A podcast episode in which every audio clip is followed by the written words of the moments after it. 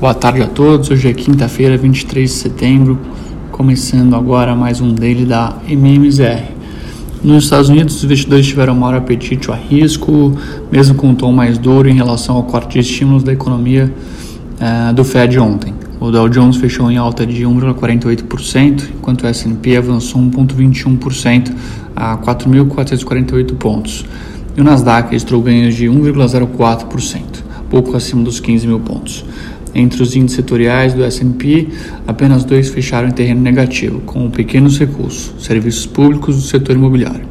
Entre os que avançaram, o destaque ficou com o setor de energia, que cresceu 3,5% em dia que o petróleo fechou em alta com preço do Brent no maior nível desde 2018. Entre os dados macroeconômicos, os pedidos de auxílio-desemprego dos americanos aumentaram 16 mil para 351 mil na semana passada. Resultado foi acima da expectativa, de acordo com os analistas. No continente asiático, as bolsas fecharam em direções mistas, mas o destaque foi o Evergrande, foi a Evergrande, que encerrou em alta de 17% diante de uma menor perspectiva de default, ao menos no curto prazo. No entanto, o The Wall Street Journal reportou que autoridades chinesas estão pedindo aos governos locais que se preparem para o colapso da incorporadora imobiliária, de acordo com fontes a par do assunto. Na China continental, o Xangai Composto fechou em alta de 0,38, enquanto o Shenzhen Composto fechou em alta de pouco menos de 0,5%. Na Europa, as bolsas fecharam em alta pela terceira sessão consecutiva, com os investidores assimilando as decisões de juros do Fed e do Banco Central da Inglaterra. O índice PAN europeu, Stocks Europe 600, cerrou o pregão com avanço de quase 1% aos 467,50 pontos.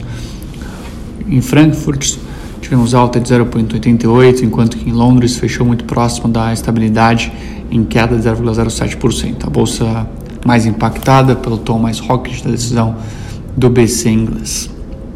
Apesar da manutenção da taxa básica de juros do país, do programa de compra de títulos, o comunicado de hoje sugere que o ciclo de aperto monetário possa se iniciar já em 2022.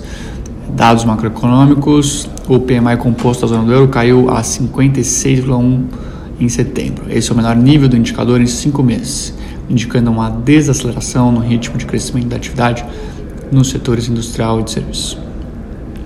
No cenário local, uh, o Ibovespa fechou em alta pela terceira sessão seguida, ampliando a recuperação iniciada na terça-feira e passando a acumular ganhos de mais de 4% nos últimos três pregões.